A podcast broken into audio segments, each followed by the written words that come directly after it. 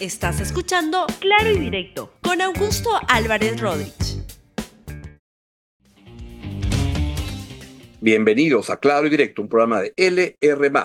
Hoy, como todos los viernes, tengo siempre un tema cultural y nada menos que tengo la, gran suerte hoy día de poder presentar a Karim El Elmore, quien nos va a presentar Temporada Alta, que es una, un festival de teatro, de danza estupendo que organiza la Alianza Francesa, que se da cada año en, esta, en, este, en este tiempo del año. Y vamos a conversar ella, de qué es lo que trae. Usted se va a poder enterar de lo que usted podrá ver y créame que es uno de los mejores festivales del año en el Perú en teatro y danza. Antes empezamos el programa con el contenido antes, como todos los días, les cuento dónde anda Vladimir Cerrón. Prófugo, pero hoy cumple el señor prófugo 120 días, 120 días en que lo condenaron por ladrón, por ratero, por segunda vez, ya tiene ya prontuario, y él decidió que a la, a la, justicia se entregaría, porque él dice que ahora hay injusticia, se autocalifica de perseguido político y su partido, Perú Libre, que es más o menos una organización criminal, porque hay mucha gente ahí metida en cuchipanda y media y lo protege, pues este es parte de su, de su biombo para usar la política para el robo. 120 días escondido de la justicia sin dar la cara. La persona que debo decir, lamentándolo, es la persona más importante en influencia de la izquierda política hoy en día, porque tiene la bancada más grande de uh, corrientes de izquierda. Vamos a otro tema del día y ayer se anunció la declaratoria de emergencia en la región de la Libertad, que es una de las regiones más, más azotadas por la inseguridad de hace mucho tiempo, por el aumento del sicariato y la delincuencia. Esto fue lo que dijo el gobernador de la Libertad, el señor César Acuña, a la salida de una reunión en Palacio de Gobierno. Para que tome a la región la Libertad como un punto prioritario para revertir el tema de la inseguridad. Del primero de enero hasta ahora en La Libertad hay más de 33 muertos. Todos los días un muerto. Todos los días un muerto. Entonces he venido a hablar con la presidenta, hemos tenido una reunión con también con el premier, eh, ministro de Defensa, ministro de Interior, ministro eh, de Justicia, porque después de todo este es un trabajo de todos y cada uno debemos cumplir con nuestro compromiso. Eh, quiero decirles que la conclusión final es que se va a declarar en emergencia la provincia, la provincia de Trujillo, la región La Libertad.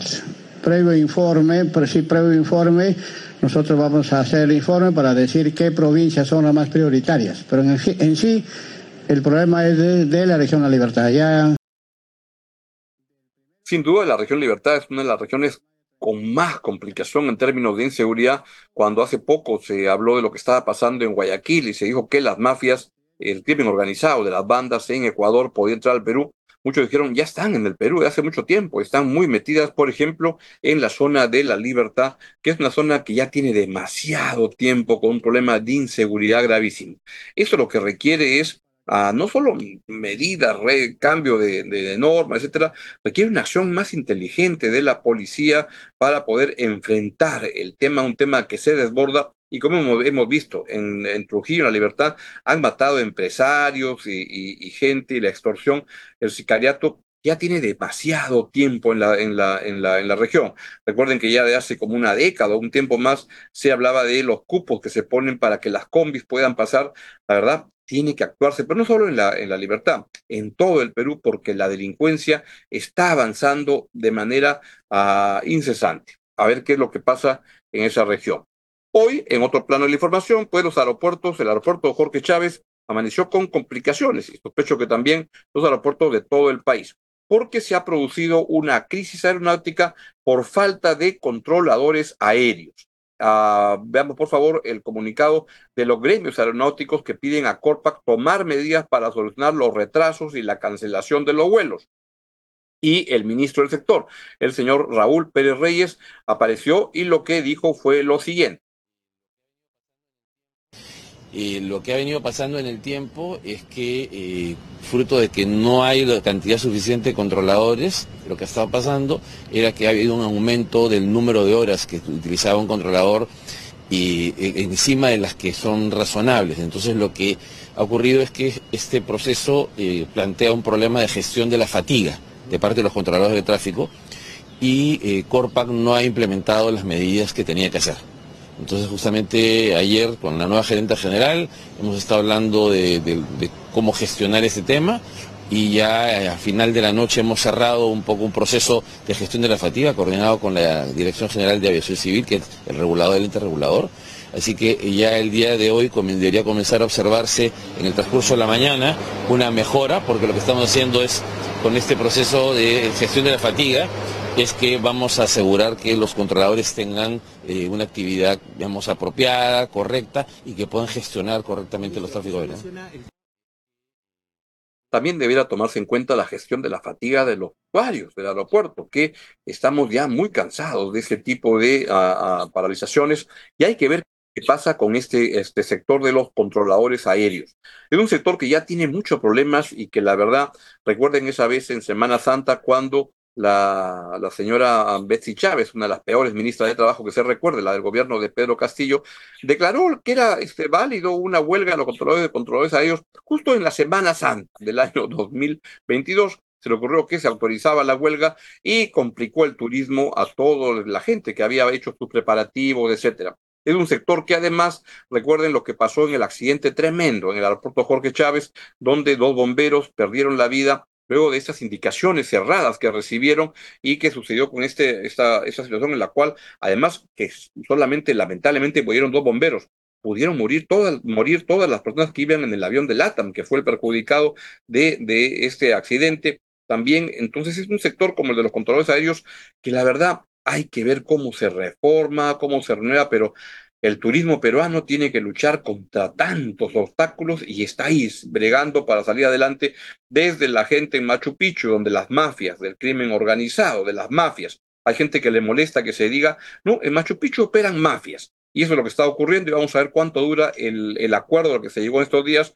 Pero yo le doy poca, poca, poco aire porque lamentablemente el comportamiento de la mafia es errático. Pero hay que ver también qué pasa en el aeropuerto Jorge Chávez, donde este, los controladores aéreos hacen lo que les da la gana para perjuicio del turismo en el país y del trabajo. Mucha gente tiene que trabajar, ha programado un viaje a Pucallpa que empieza a una hora, a Cajamarca, etcétera, y no salen y todo se va complicando. En otro plano de la información, el Perú, Lima en particular, está compitiendo para tener los Juegos Panamericanos del año 2027. Como recuerda, el Perú tuvo Lima, Lima tuvo la, pero el Perú, pues claro, se puso detrás de esa iniciativa, pero fue Lima la, la, la, la ciudad que recibió los Juegos Panamericanos. Le ganamos, recuerdo, si mal no recuerdo, a, a, Santiago en esa competencia. Y luego Santiago tuvo la siguiente organización de los Panamericanos. Y lo que ocurría es que los Panamericanos se iban a desarrollar, estaba previsto en que se ocurran en Barranquilla. Pero el gobierno de Petro manejó todo tan, pero tan, tan mal que, este, que le, le, quitaron la sede. Y este, Petro ha culpado, como suele hacerlo este señor Petro, que lo que mejor sale es, lo que mejor sabe hacer es mandar tweets. Este es el tweet que ha mandado Gustavo Petro, dice, esta es la carta de Nobel, presidente de Panam. En ella se puede ver los incumplimientos que comienzan desde el año 2021 y entonces le echan la culpa a, a, al anterior presidente. Y este, y, ahí está. La verdad que Petro es como presidente un desastre, que lo único que sabe hacer es mandar tweets. Empezó su gobierno con muchos aires de hacer una gran reforma y una gran presidencia. Su presidencia es lamentablemente un mamarracho. Lo único que le sale bien es pelearse con otros países, como lo hizo con el Perú, entrometiéndose donde no le correspondía. Eso está pasando uh, en, en Colombia. Perdieron los panamericanos para Barranquilla y el Lima está compitiendo ahora para hacer la sede. Vamos a ver cómo se sopesa lo, los recursos que hay que asignar a eso, aunque también es cierto que mucha de la inversión ya se hizo porque están lo, lo, lo, que se hizo para el año 2019 y felizmente ha habido esta entidad legado que ha protegido toda la infraestructura deportiva que se creó entonces, entonces el gasto no sería tan grande. Ojalá que volvamos a tener los panamericanos en Lima. Y por último, otro que también se dedicaba a atacar al Perú no solo era el señor Gustavo Petro, sino a Andrés Manuel López Obrador, que este, se ha revelado que recibía en su campaña del año 2006 dinero de el narcotráfico, del cartel de Sinaloa, financiaban al señor Andrés Manuel López Obrador y este, él, como siempre, dice que la culpa es de la prensa que, que lo quiere destruir, lo cual es mentira, pero escúchenlo por favor. Pero este, no hay ninguna prueba. Eh, son unos viles calumniadores, aunque los premien como buenos periodistas. Acuérdense que a García Luna lo nombraron, creo que el mejor policía del mundo allá en Estados Unidos. Y le han dado premios Nobel a represores.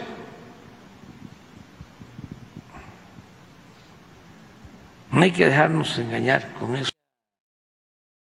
Y por último, pero no por ello menos importante, veo con preocupación hoy día leyendo La República que la OSCE, que, que es la, la, el organismo supervisor de contrataciones del Estado, ha, ha, sancionado a perpetuidad a la República para no recibir publicidad, para no contratar publicidad del Estado.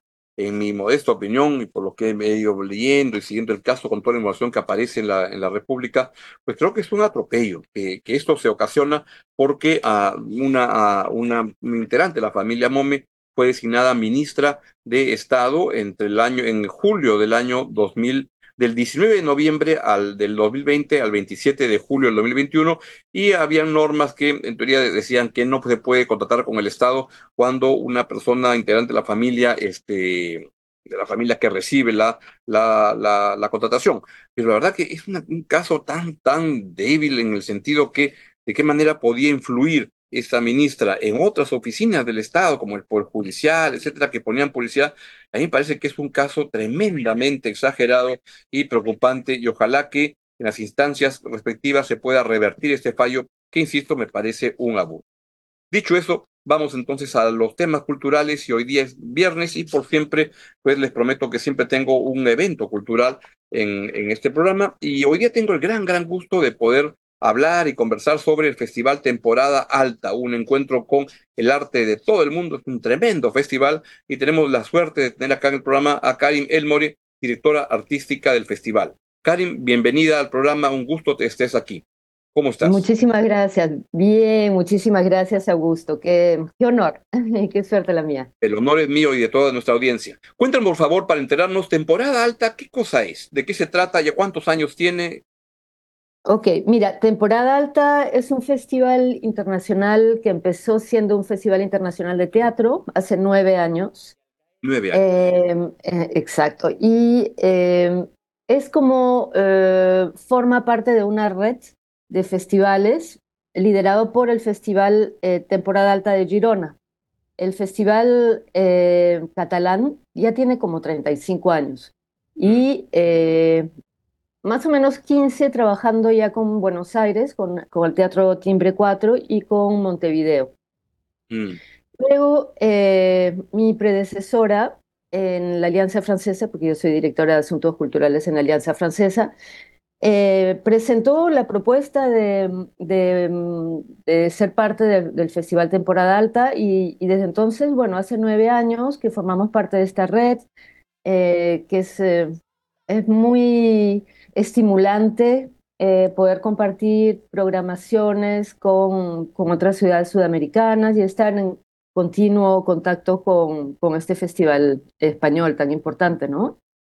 Correcto. Y, y, y, se, y, se, presentan obras estupendas, este, porque además es parte de un circuito, ¿no? La misma obra va por Montevideo, por Buenos Aires y Lima. Entonces, este, sí. y vienen obras de, de, este año, por ejemplo, de España, de Japón, de Francia, este, de Exacto. Chile se ve este, estupenda. Eh, cuéntanos qué cosa vamos a, a, a, Primero, ¿cómo se selecciona? Entiendo que tú eres la, la, la directora artística y has tenido un, un, papel importante en escoger qué entra, qué no. Este, ¿Qué cosa entra y qué es lo que en general vamos a ver en, en, en esta edición?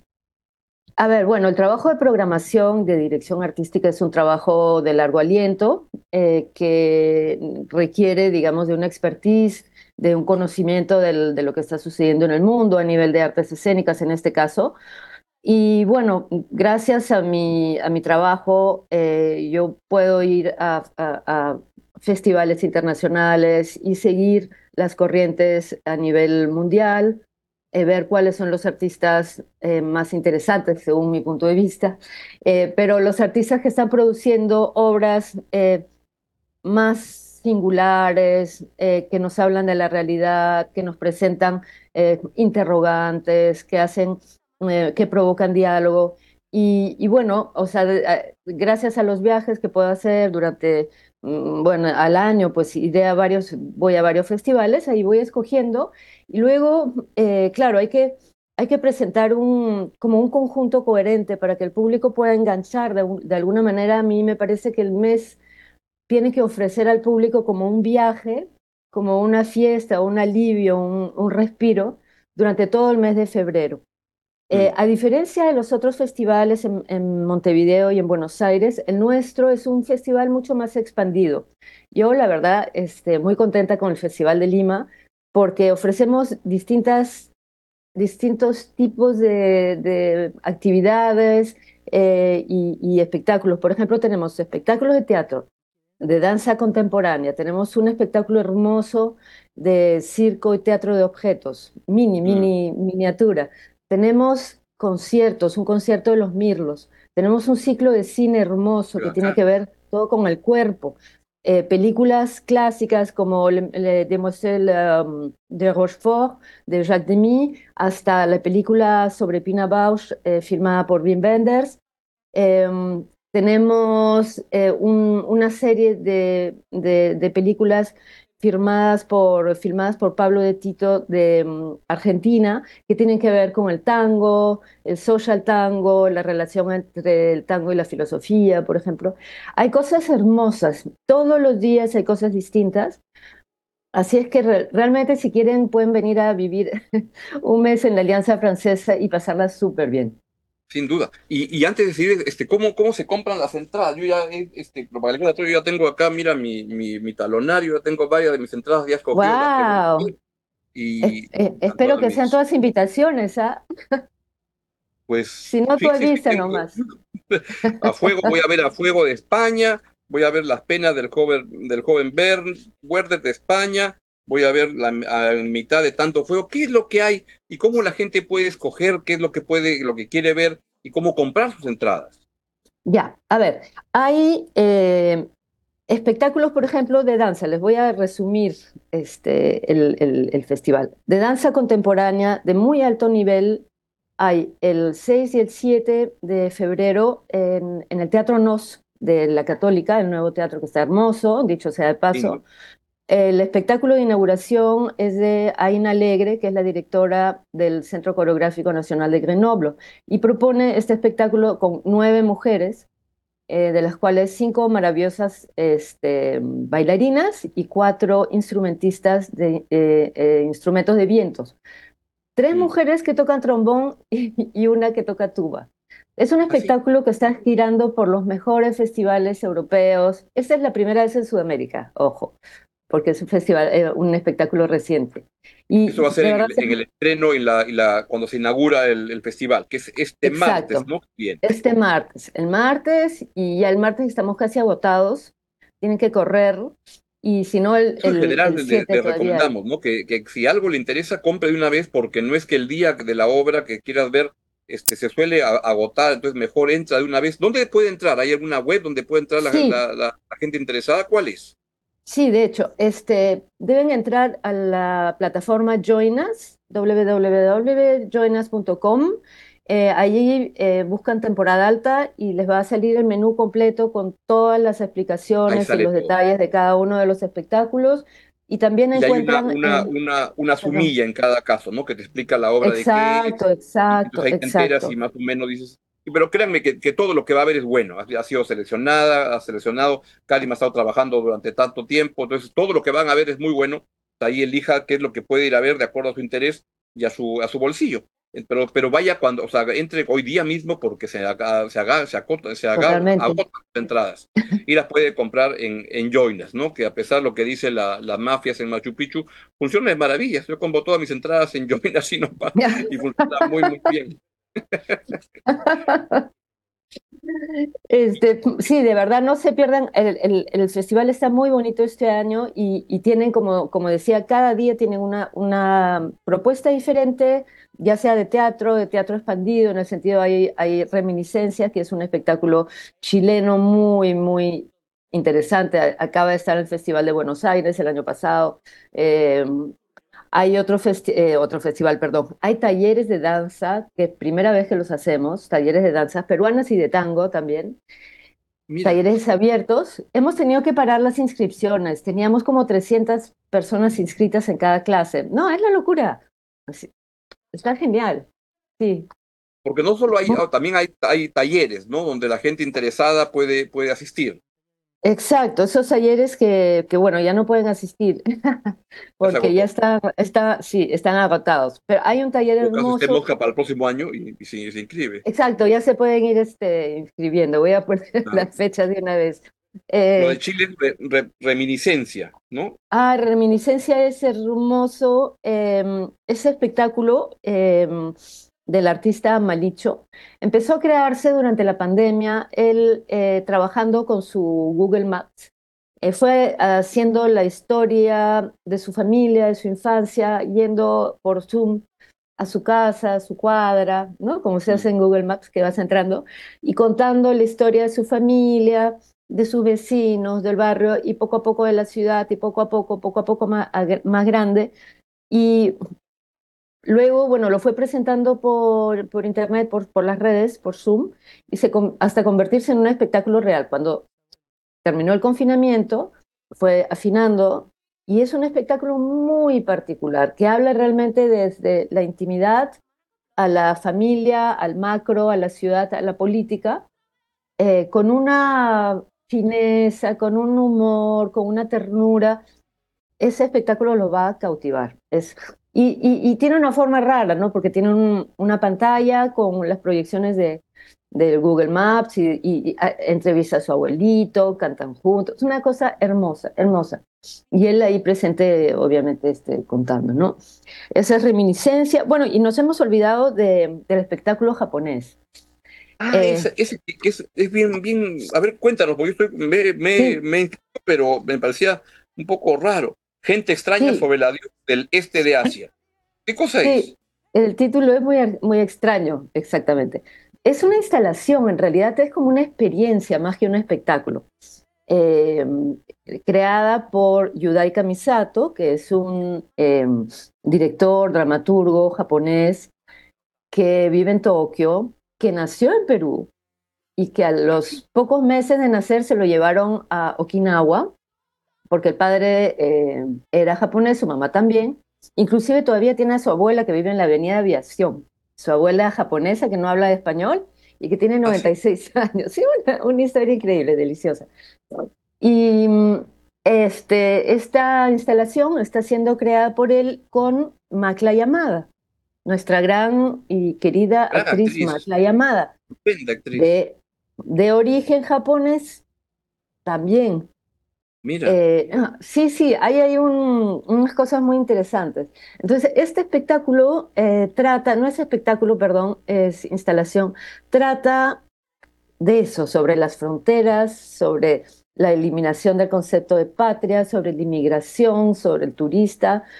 Y eh, Yudai ha ido creando este espectáculo en diferentes países del mundo, ya ha creado 11, 11 versiones con diferentes personas en cada país y mm. recogiendo los testimonios de cada una de las personas, de los actores, de los personajes, que tienen que ver siempre con, esta, con este tema de la inmigración, del, turismo, del, lenguaje. Y bueno, lo, lo, lindo de esto es que tú puedes entrar, por ejemplo, se, desarrolla entre una y nueve, de una de la tarde y nueve de la noche.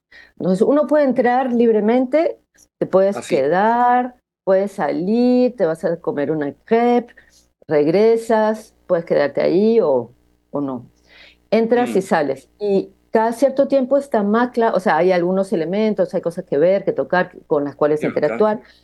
Y, y, y, y, cada cierto tiempo, cada ciertos minutos, aparece macla e interactúa. Tiene algunos textos e interactúa, eh, interactúa con el público. Yo creo que es una experiencia muy, interesante. Entre las artes visuales, sí, sí, sí, sí. Sí, este, esto va a ser... Las que he ido antes son magníficas. Recuerdo haber ido una en hace algún par de años, o un poquito más, de repente, que era una en que entrabas y eras un paciente que entrabas a un, como una clínica donde te iban a sacar los ojos y te, y te francesa. Y era estupenda, la verdad, con una máscara y todo. Son este, espectáculos notables. Karim, ya no les cuenten más, sino que, se, que la gente no se afloja, que entre a la, a la, a la web y de, temporada alta y que encuentre lo que ahí está, es muy, muy amigable, va a encontrar lo que usted quiera y compra en Joinas y va a ver este gran esfuerzo de la Alianza Francesa, ¿no es cierto? Acá en, el, en, en, Lima, que hace un gran, gran trabajo para, para, para mostrar esta temporada, este festival cada año que siempre ocurre hacia febrero. Muchísimas gracias, este, Augusto, por resaltar lo del gran esfuerzo, porque efectivamente, este, ya saben, ya conocemos todos la situación de la política cultural o la ausencia absoluta de la política cultural en nuestro país. Entonces, poder presentar una, una programación rica, una programación internacional por una vez al año, en la ciudad es realmente un, gran esfuerzo y, y, un gran gusto también poder todavía seguir haciendo este tipo de cosas. Gracias al apoyo, obviamente, de cómplices, embajadas, la Embajada de Francia, embajadas de otros países, empresas privadas que apuestan por la cultura y, y la prensa que nos apoya también. Es un gran, gran esfuerzo y la verdad que vale la pena y uno pasa un rato estupendo. Te agradezco mucho y están todos invitados al festival de temporada alta de, de, este año, que va del 6 de febrero al 2 de marzo. Muchas gracias, un gran abrazo, querida Karim. Gracias, gracias, te esperamos. Ahí estaré. Y de esta manera, pues llegamos al final del, del, programa. No sé si había mención, pero le digo que a la República se ha renovado, más información, con más ah, análisis y con más opinión. Y de esta manera llegamos al final del programa. Les deseo que tengan un buen fin de semana y nos vemos aquí, Dios mediante, el día lunes a las 9 y 10 de la mañana. Chao, chao. Gracias por escuchar Claro y Directo con Augusto Álvarez Rodríguez. Suscríbete para que disfrutes más contenidos.